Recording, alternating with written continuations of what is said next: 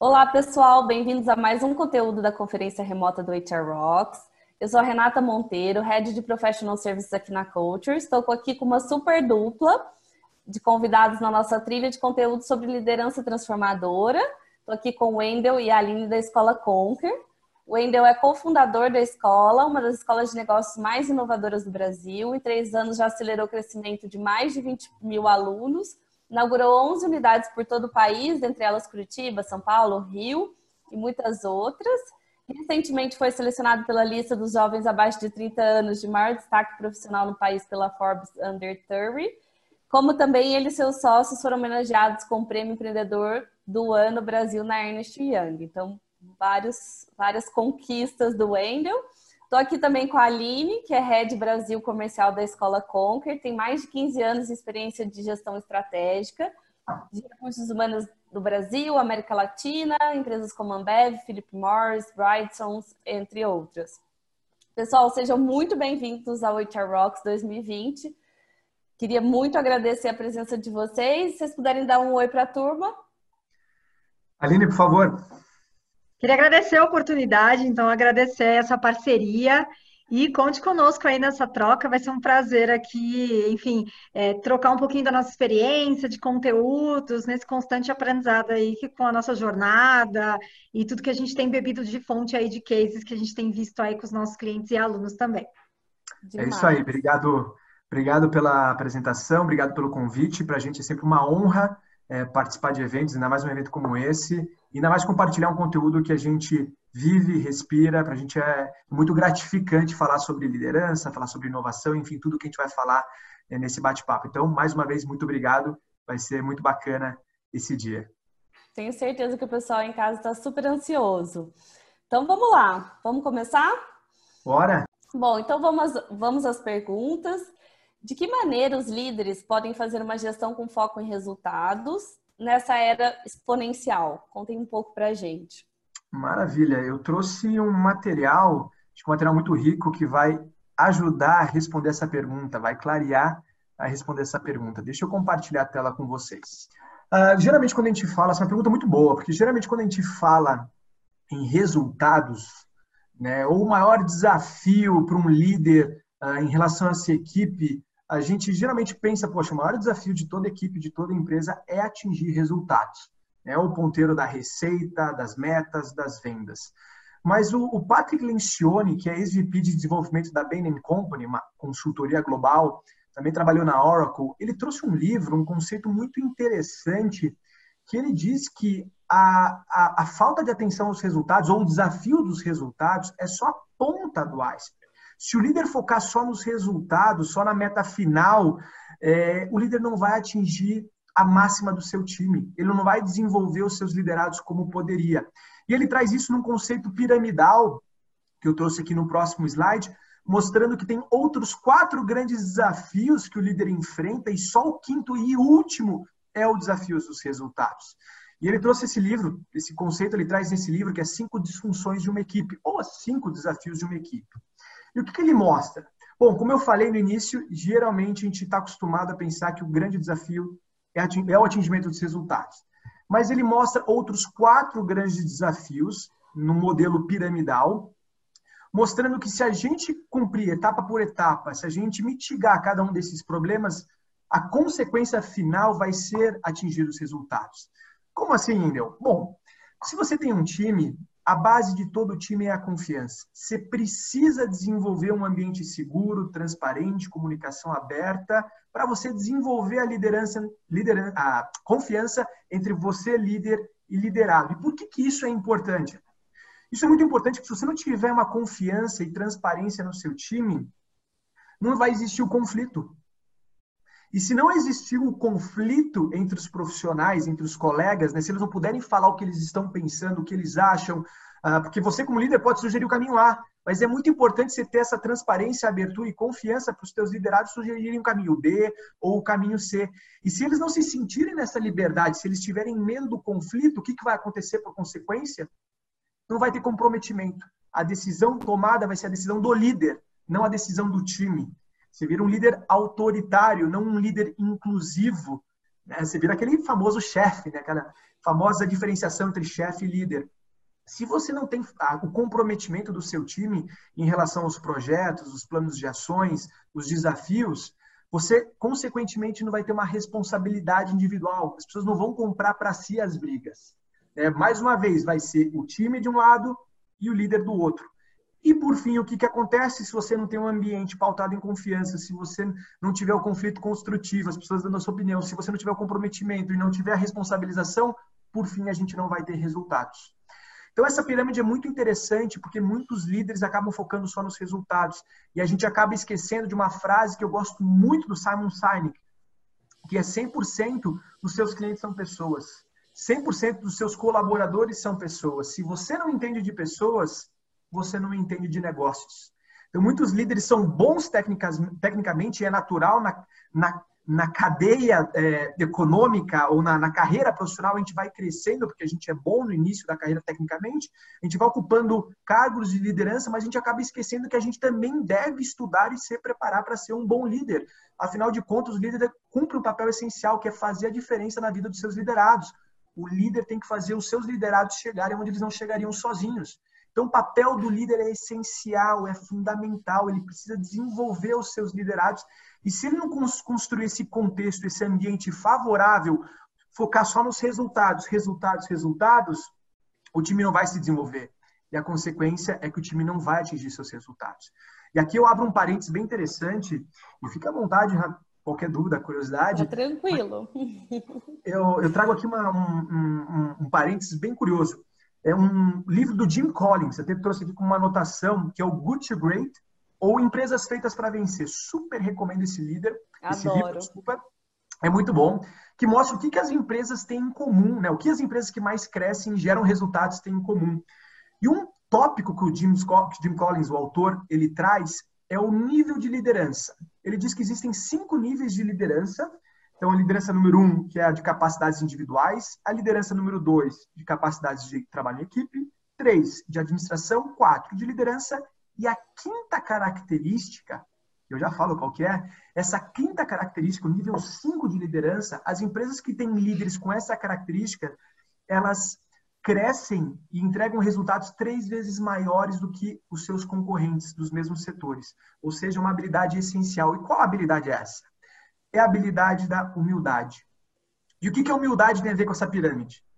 Porque o líder humilde é aquele líder que escuta, é aquele líder que não é autoritário, que sabe que para atingir os resultados não é sobre mim, é sobre nós, não é o eu, é o nós. É aquele líder inclusivo que se importa com a opinião dos outros, uh, que estimula as pessoas a, a darem as suas opiniões que não apontam um dedo se, se acontece uma falha, afinal de contas, quem está falhando está tentando algo novo. Claro, a gente não está falando da, da, falha da, do desleixo ou do desinteresse, a gente está falando da falha do, do tentar algo novo. Então, esse líder humilde que o livro traz como líder que é um líder diferenciado, que atinge maiores resultados, é justamente o líder que mais consegue colocar em prática essa pirâmide. É a base da confiança, é o líder inclusivo, é o líder aberto a, aos seus liderados, ah, que valoriza o relacionamento em escutar suas dores, seus desafios, o que, que motiva cada liderado, uh, qual que é o medo, qual que é a insegurança, e também o líder que mostra vulnerabilidade. Afinal, eu sou humilde, eu sei que eu não sou o, o melhor, eu sei que eu posso até ser bom, mas eu tenho muito a melhorar. Todo dia eu posso aprender alguma coisa nova. Né? Ainda mais nesse mundo que está mudando tanto de transformação digital, o líder, os liderados, os times têm que estar abertos a aprender e reaprender o tempo todo. Já dizem o Alvin Toffler, que é o futurista americano, né, o analfabeto do século XXI, não será aquele que não sabe ler e aprender, mas aquele que não sabe desaprender para então reaprender. Né? Ou seja, o, o aprendizado é contínuo e só consegue ter esse aprendizado contínuo um líder que for humilde, ou seja, aberto a um novo que reconhece que sempre tem que estar aprendendo. Então, esse é o ponto Interessante, muito... Wendel, na sua fala, é que eu fui líder algumas vezes, né? E sempre é desafiador, porque às vezes a gente fica, se a gente não é humilde de perceber que a situação mudou, que o time é outro, você acha, ah, eu já fui líder uma vez, vou tirar de letra. E não é bem assim, né? Então, é um exercício muito constante.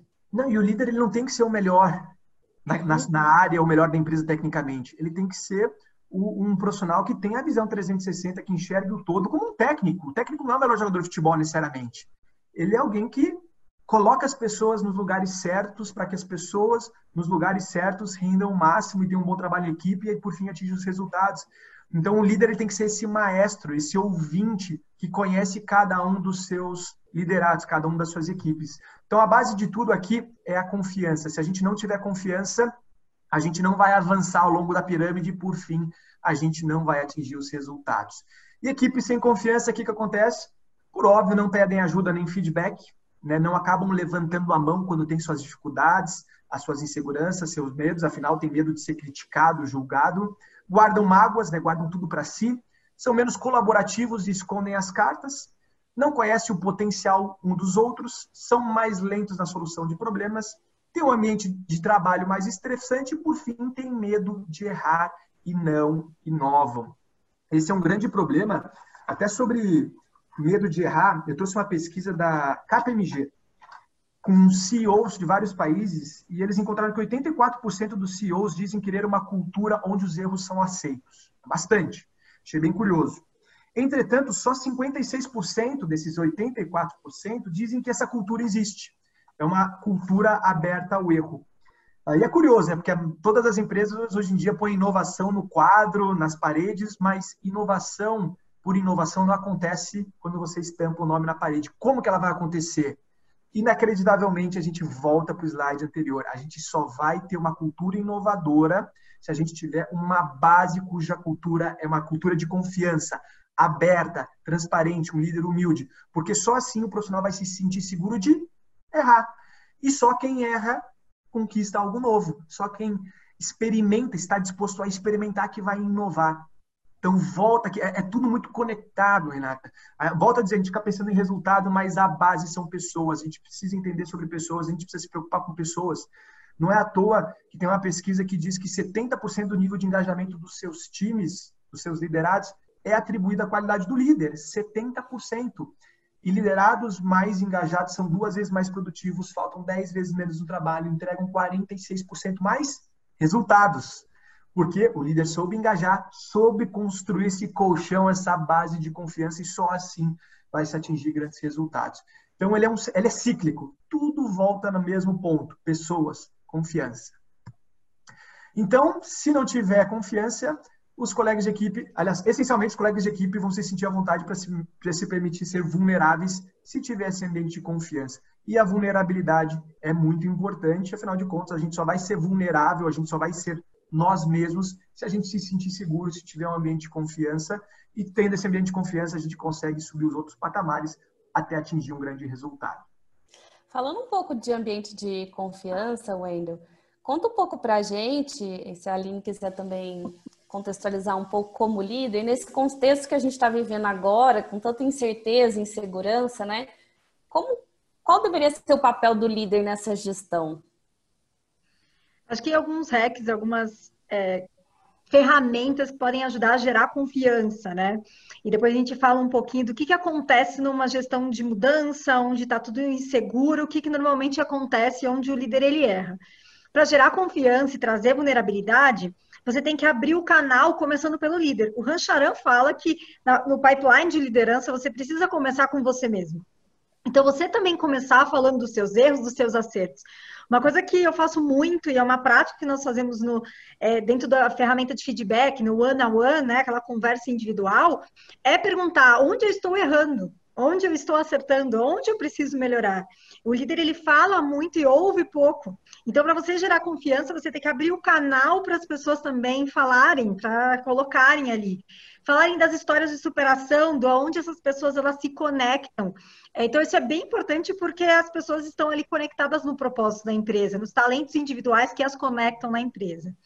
É, toda mudança, até se eu quiser prosseguir ali com, com o slide, toda mudança ela gera resistência. Então, é muito importante a gente engajar as pessoas para esse processo de mudança acontecer. Porque a gente já sabe que mudar, e aí, quando a gente fala de um ambiente inseguro, numa era exponencial, em momentos como a gente tem vivido no mundo, é, a gente precisa entender que é, quando a gente fala de mudar, significa que é sair daquele ambiente seguro. Não significa, quando a gente fala da zona de conforto, não é uma zona de acomodação. Mas muitas pessoas estão acostumadas com a forma de trabalho, a forma de vida, a forma dos contextos que se relacionavam. E às vezes tem coisas que nós não temos controle.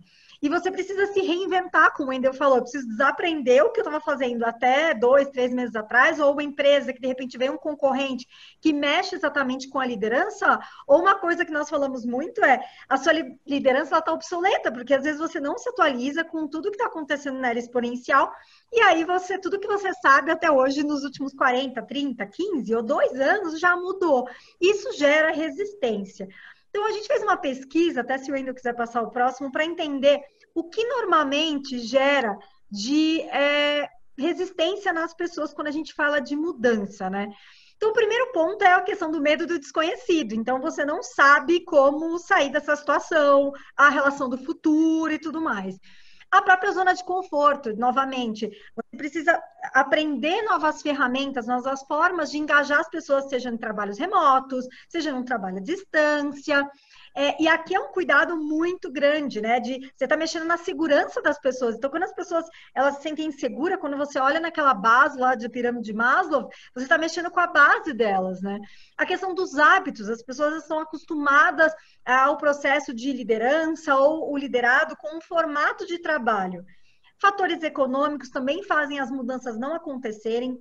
A questão da cultura empresarial, e aqui tem um ponto assim que é muito importante o líder ele ficar atento sobre o que nós chamamos de janelas quebradas. O que, que, são as janelas quebradas? São aqueles ruídos na comunicação, alguma coisa que de repente você percebe que é, fica aquela conversa de corredor e você às vezes tem ruídos na comunicação que você não absorve. Então, as janelas quebradas foram pesquisas que foram feitas nos Estados Unidos em vários bairros onde as pessoas deixaram um carro ali, eles começaram a quebrar a janela e aí as pessoas elas perceberam que já que o carro ele estava quebrado, dá permissão para também é, passar desse limite. Então, que lugar é esse da cultura que você não tendo cultura forte, você não gera um ambiente de confiança, como o Wendel falou, você não gera um conflito construtivo. A forma também que gera mudança é a própria forma como a pessoa ela recebe as informações. E a falta de uma liderança forte faz com que você resista à mudança. Se o Wendel quiser passar até o próximo slide, 70%, né? A Harvard Business Review fez uma pesquisa e ela entendeu que em todo o processo que nós chamamos de change management, gestão da mudança, mais de 70% dos projetos eles falham. E por que que acontece isso? Por dois grandes motivos. Até se o Wendel quiser passar, um do primeiro motivo é a questão da resistência dos colaboradores, ou seja, se você não engaja as pessoas para fazerem parte, que elas realmente têm talentos, elas podem contribuir, aí é onde o líder erra, ele perde a confiança porque ele quer como o próprio ainda falou, seu líder sabe tudo, é aquele líder controlador. Não é exponencial, você tem que é, co-participar as pessoas. E o segundo ponto é a questão de que os líderes eles não sabem lidar com a situação. E muitas vezes os projetos num ambiente de insegurança, eles falham porque a comunicação não é clara. O papel do líder ele é fundamental quando existe congruência, quando existe transparência. E é fundamental no momento de, é, seja de crise, de gestão da mudança, você é, trazer as pessoas para onde a gente está indo, mesmo que você não tenha todas as informações claras. Porque as pessoas, elas é, veem realmente a congruência e elas fazem parte do processo da mudança e do processo de transformação. Então, para você engajar as pessoas, é fundamental você gerar consciência, você trazer o desejo das pessoas de participarem e trazer as pessoas no tamo junto mesmo para poder seguir em frente. Legal. deixa Até eu trazer uma... Ah, por favor, não, por favor. Pode seguir, Wendel. Pode seguir. Não, só vou trazer uma, um número que eu achei super interessante, né, sobre gestão de mudanças, a importância da gente ser profissional aberto ao novo, né, ainda mais nesse contexto que a gente vive hoje, já vivia, né, de, de era digital e, e transformação digital. Tem uma pesquisa da KPMG de 2019 com 63, é, com executivos de 63 países e 67% dos CEOs afirmaram que agir com agilidade é a nova moeda dos negócios. Isso em 2019. Né? Nesse mundo que a gente está vivendo, cada vez mais vai virar essa moeda, acho que de 67%. Ultra agilidade. Exato, vai virar 100%. E uma outra pesquisa da Corn Ferry, que é a consultoria de gestão global, é, mostrou que Profissionais com alta agilidade de aprendizado, né, abertos à mudança, são promovidos duas vezes mais rápidos que os seus pares E empresas que contam com executivos com alta capacidade de aprendizagem, aberto a mudanças, apresentam lucratividade 25% maior que seus concorrentes. Ou seja, um tema muito em alta, muito quente, muito importante. E é o papel do líder desenvolver essa habilidade nos seus liderados, nos seus times, para que todo mundo esteja aberto ao novo, né? a testar, a experimentar. Então, se vocês puderem contar um pouquinho para nós como engajar os times nesse cenário, quais hacks vocês podem compartilhar com a gente?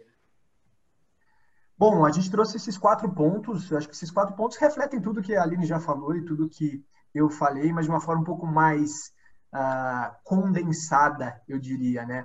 Autonomia, a autonomia é reflexo. Você promove autonomia nos seus times quando você confia nos seus times. Então a gente volta para aquela pirâmide que a base é a confiança. Se você não confiar, você não vai delegar. Então você precisa confiar no seu time. Você confiando no seu time, você vai gerar consequentemente autonomia e a autonomia gera engajamento liderados que têm autonomia nos seus trabalhos, eles são muito mais engajados porque eles veem propósito naquilo que eles estão fazendo. Eles sentem confiança, eles sentem que a responsabilidade é deles. Eles sentem que não é alguém que está querendo fazer por eles, mas ao contrário, alguém que está passando uma atividade, um desafio, e a responsabilidade total é daquela pessoa. Então, a autonomia é um dos é um dos é uma das é um dos temas, uma das características, né, que os millennials e os novos profissionais eles buscam nos seus trabalhos.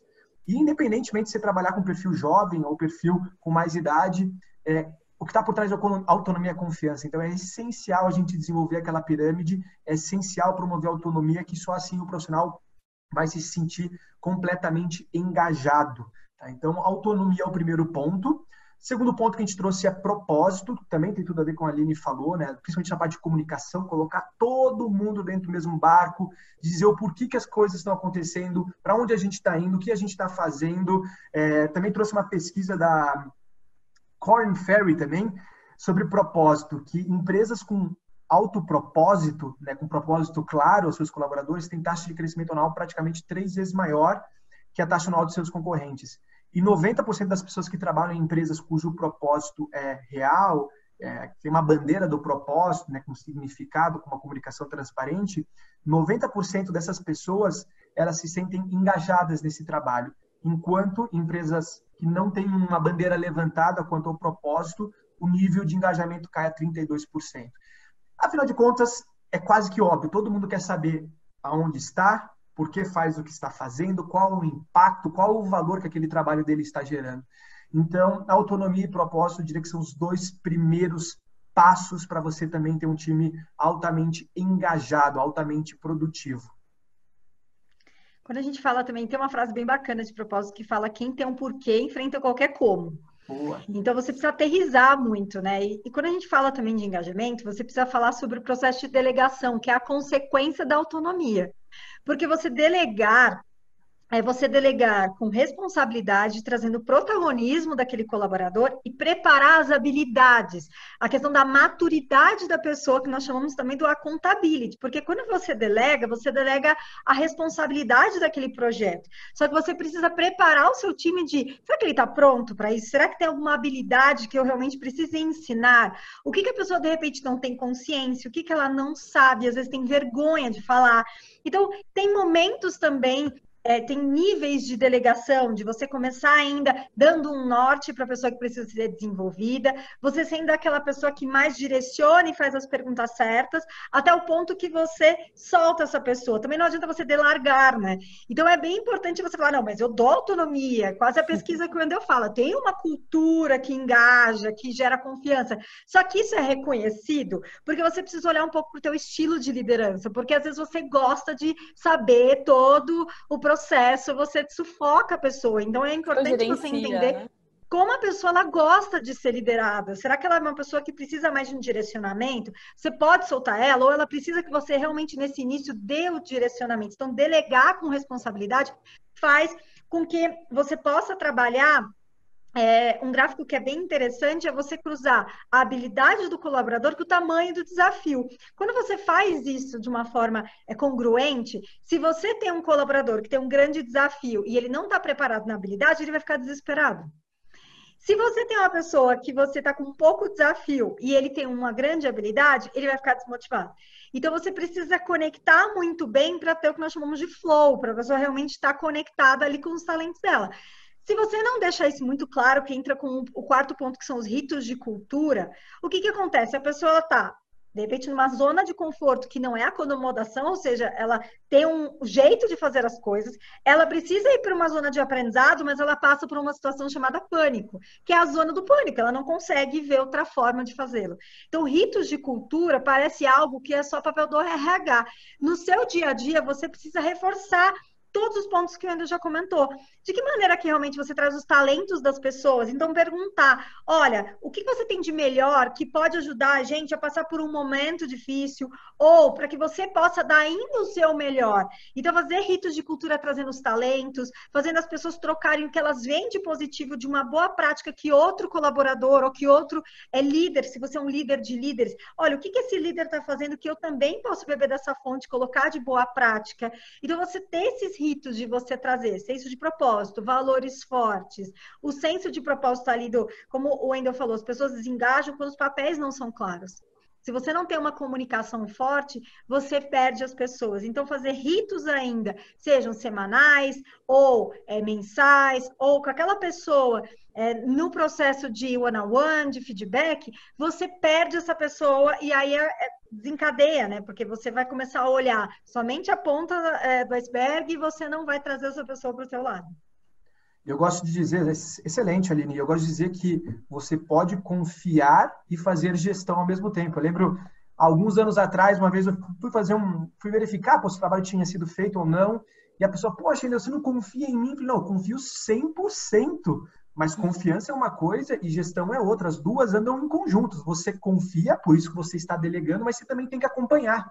Claro, o nível de gestão, como a Aline falou, muda conforme a senioridade do profissional. Quem é mais júnior, você tem que acompanhar até a execução, né, o início da execução. Uh, quanto mais sênior, você acompanha os entregáveis, você acompanha as conclusões dos projetos.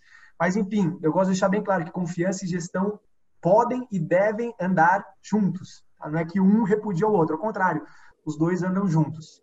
E eu acho que tudo é o diálogo também, né? Aqui na Culture a gente tem uma prática bem legal. Quando a pessoa entra, a gente pergunta como ela prefere receber os feedbacks, né? Se ela prefere por escrito, se ela prefere numa conversa, é, entender como a pessoa é, se manifesta, como ela prefere, como ela gosta de ser reconhecida. Então, acho que isso também é um grande papel do líder. Perfeito.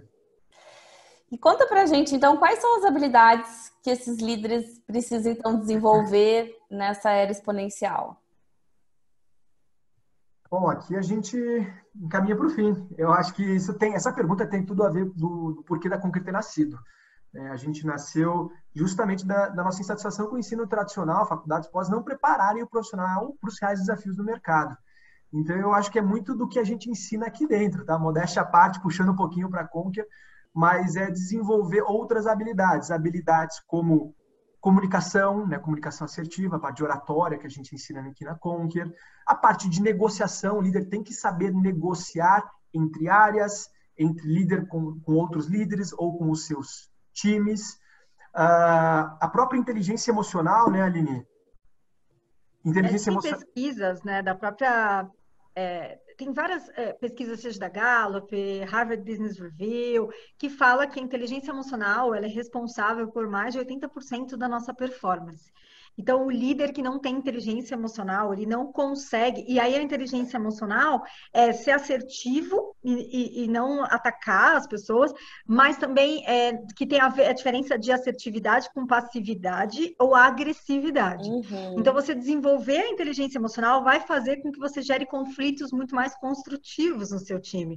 Então, essas habilidades que muitas vezes nós não aprendemos é, na nossa formação, ou que elas não foram.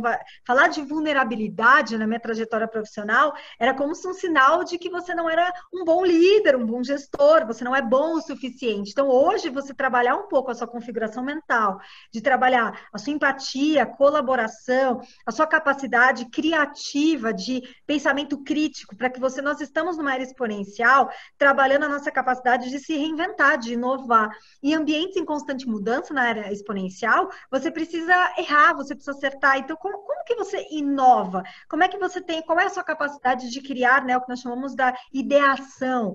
Então, desenvolver essas habilidades de como você negocia, e negocia não significa vender, significa influenciar sem autoridade. Essas habilidades que nós não fomos ensinados na escola, é o propósito de ser da Conquer, né? A gente nasceu é, desenvolvendo essas pessoas e de uma forma prática. Então, é, acho que todo líder, ele precisa ter contato com essas ferramentas, né, do próprio exercício de liderança de, mesmo, que parece um, algo que falar sobre feedback, mas falar feedback é, sem autoridade, sim, trazendo a pessoa no centro. Então, existem novas ferramentas para essas habilidades que são fundamentais para que o líder ele possa fazer uma boa gestão, ele possa elevar os resultados, sim, numa era exponencial, e muitas vezes remodelar o seu negócio, porque ele está aberto a trocar e aprender com outras pessoas. Falando um pouco de recomendações finais, tem alguns outros conteúdos, bom, vocês citaram alguns durante a, a fala de vocês, mas alguns que vocês gostariam de destacar? Uhum. É, temos a zona de quarentena, que são vários e-books, é, webinars que nós já conduzimos é, dando direcionamento para as pessoas nesse momento, falando sobre liderança, sobre inovação, transformação digital, é, e-book sobre é, produtividade, sobre oratória. Então, tem muita ferramenta bacana, né? É, o Wendel citou livros bem interessantes também, que, que acho que pode apoiar o próprio líder nesse, nessa jornada. É, tem um livro que eu gosto bastante que fala sobre liderança que chama Ágeis e Inovadores, que são entrevistas com CEOs de uma forma muito bacana para realmente dar um direcionamento, falando sobre estratégia, sobre condução de times, de uma forma bem, bem direcionada mesmo, sabe? Então, acho que esse é um outro livro que eu gosto sempre de, de citar. É, e tem um que fala sobre feedback, que ele fala que é um livro que fala, preciso saber se estou indo bem. E ele tem até um gráfico no final é, que você pode se autoavaliar sobre a questão de feedback. É, e o terceiro e último, que tem a ver com vulnerabilidade, como ainda falou, é um TED da Benny Brown, que fala muito sobre o poder da vulnerabilidade, que é a base aí para o líder ele conseguir se analisar, se observar, para também conduzir grandes times para, nessa era exponencial, ter um time de alta performance. Muito legal, pessoal. Vamos aproveitar aí a quarentena e se atualizar, né? Procurar se desenvolver mais ainda como profissional. Bom, nosso papo chegou ao fim. Endel e Aline, muito obrigada pela participação de vocês. Foi realmente incrível, muito rica. Tenho certeza que todo mundo que acompanhou gostou demais. De verdade, um super parabéns aí para vocês na escola. E nós aqui na Culture somos mega fã de vocês, então somos suspeitos. É, que legal. Bom, queria, agradecer, queria agradecer mais uma vez o convite. Sigam a gente nas nossas redes sociais, que é o arroba escola que seja Instagram, LinkedIn. E também deixo aqui minha, meus contatos abertos, LinkedIn e outras redes sociais, arroba engelh favarim. Para quem quiser tirar alguma dúvida, mandar alguma mensagem, a gente está sempre super à disposição e muito feliz em poder ajudar de alguma forma. Demais, também só agradecer, me coloco super à disposição também nas redes. É, você me encontra como Aline Gomes. É, eu acho que uma mensagem final é o líder, ele dá o primeiro passo. Comece com você, é, busque sempre beber de novas fontes, de desaprender, reaprender, trocar numa rede de colaboração com conteúdos como esses, que dessa oportunidade que a gente está tendo aqui. É, e coloque em prática, porque quando a gente compartilha, a gente aprende duas vezes. E também só agradecer e me colocar à disposição. Obrigada, Aline. Obrigada, Wendel, mais uma vez. E você que está aí nos acompanhando, não deixe de conferir os outros conteúdos do HR Rocks, que ainda tem muita coisa legal por vir. Grande abraço.